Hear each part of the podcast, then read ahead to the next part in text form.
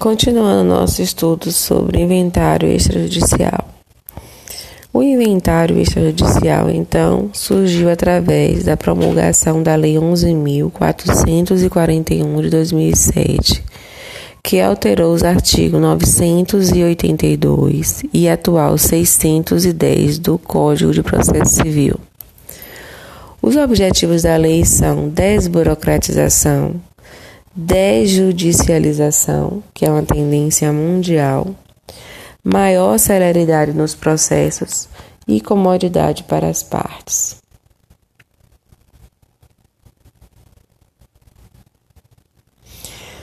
Importante é, ressaltar é, o impacto dessa nova lei, né?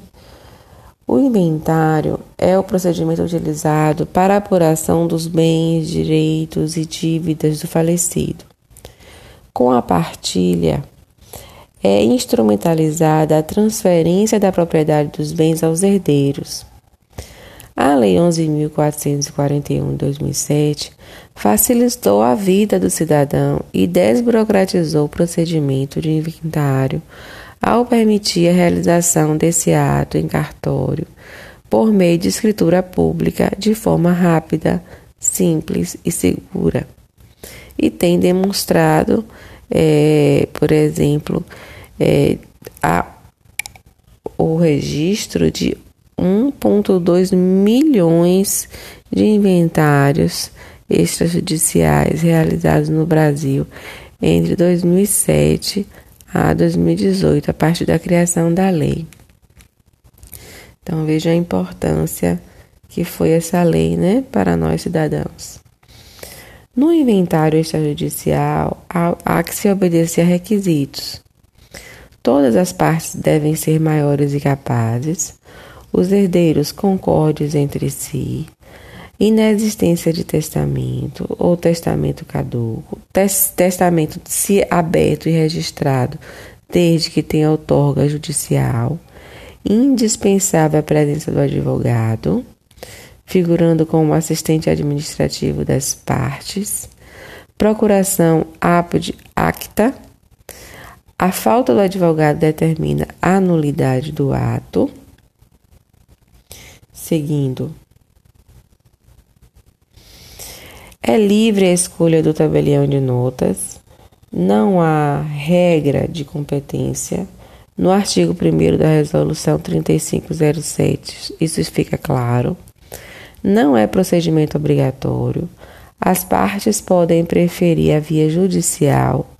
Não há necessidade de homologação judicial. Artigo 3 da resolução determina isso.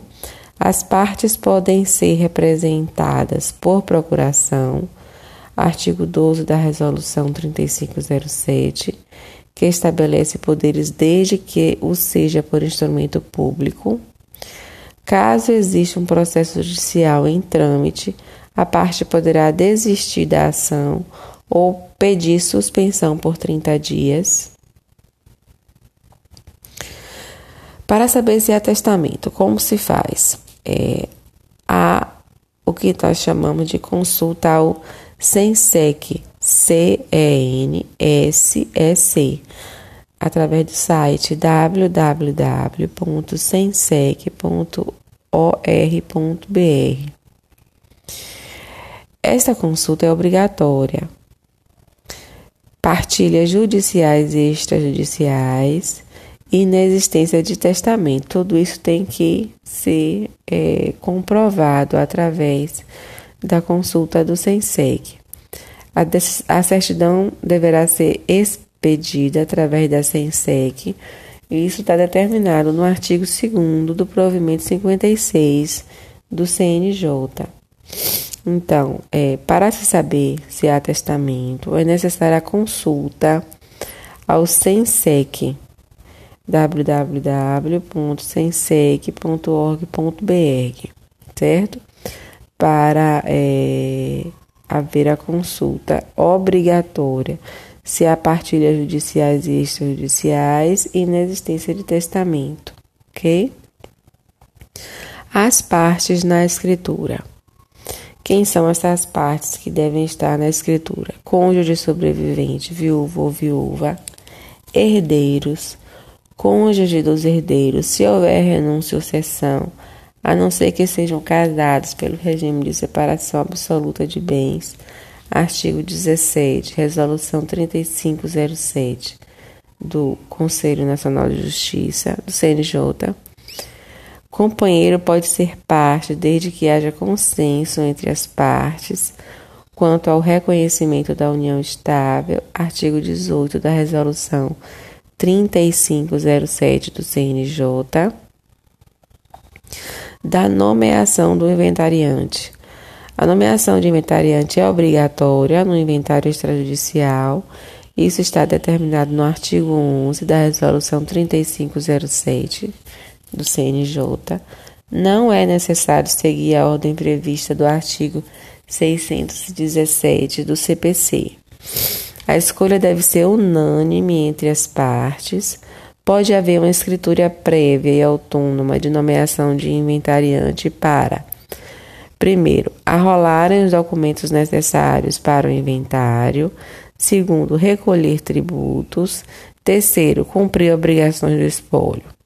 É considerado o turno inicial do processo de inventário, esses três procedimentos, né? Que é, pode haver uma escritura prévia e autônoma de nomeação de inventariante para arrolar os documentos necessários para o inventário, recolher tributos, cumprir obrigações do espólio. Então, é considerado tudo isso o turno inicial do processo de inventário. Bom, a lei se aplica a óbitos anteriores a ela. Artigo 30, resolução número 3507 do CNJ. É vedada para bens localizados fora do país. Artigo 29 da resolução. No inventário se exclui a ameação. Escrituras servem como título hábil perante aos registros imobiliários Detran, JUSEB e instituições financeiras. É possível retificar inventário judicial ou feito em tabelionado de notas. É possível sobrepartilha de bens cujo inventário for extrajudicial. Resolução 24, artigo 24 da Resolução 3507 do CNJ. Quanto aos credores, unos e débitos. Credores. A existência de credores não impede a lavratura da escritura de inventários. Ônus não constitui impedimento à existência de ônus reais.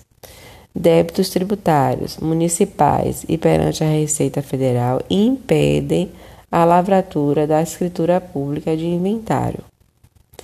Então, deve-se deve consultar a central de indisponibilidade de bens são admitidos. Renúncia pura e simples ou cessão de direitos hereditários cumulados na escritura pública, nomeação de procurador para eventual ratificação, nomeação do inventário possessionários, inventário conjunto ou acumulado, inventário parcial, sobrepartilha, adjudicação, inventário negativo é possível para óbitos anteriores à Lei 11.441 de 2007.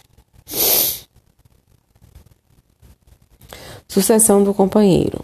Companheiro é herdeiro necessário e não pode ser excluído por testamento.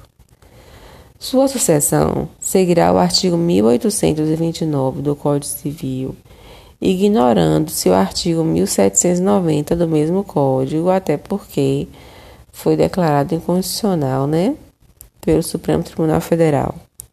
Companheiro terá direito real de herança, artigo 1831 do Código Civil.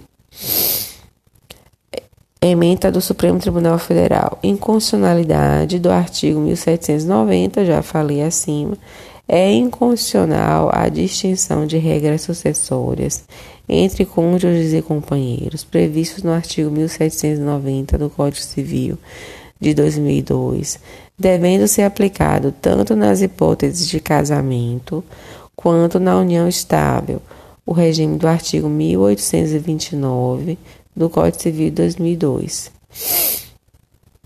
Atribuição de bens na partilha. É possível aos herdeiros fazerem composições amigáveis nas partilhas extrajudiciais. Havendo acesso de quinhão, meação, recolher-se-á o tributo devido. Se o excesso for oneroso, o ITIV. Se o excesso for gratuito, o ITCMD. O mesmo ocorre quanto a, a, quando há sessões. Procedimento do inventário. Partes. Procura-se um advogado que fará os ajustes necessários e, após os ajustes, define o plano de partilha. Esse é o primeiro passo. Segundo passo: elegem e procuram seu tabelião de notas livremente. Não precisa ser é, este ou aquele tabelião, é livre. Não precisa ser o do endereço das partes ou da situação do imóvel. Observar isso também. O tabelião analisa o caso e verifica se, este, se estão presentes os requisitos de validade no negócio e ausências dos defeitos do negócio jurídico. Quarto, será submetido para cálculo do imposto junto à Cefaz Bahia. Quinto, conferindo os cálculos, as partes recolhem os impostos e a Cefaz libera o processo para o cartório. Sexto, o tabelião prepara a minuta e submete a apreciação das partes e advogado. Sétimo, estando tudo perfeito, todos assinam a escritura perante o tabelião. É um ato uno. O traslado da escritura deve ser encaminhado aos órgãos competentes para as transferências de titularidade, registro de imóveis, Detran, bancos e etc. Arquivamento é o fim, né? Os documentos apresentados serão arquivados em classificadores próprios com índice. Por fim, é isso. É, eu gostaria de, de registrar aqui que a atividade para avaliação da segunda unidade será vocês fazerem o resumo do inventário judicial, inventário e partilha judicial, inventário extrajudicial, é, com no mínimo oito laudas, encaminharem para mim. Esta será a nota para a V2, ok? Muito obrigada.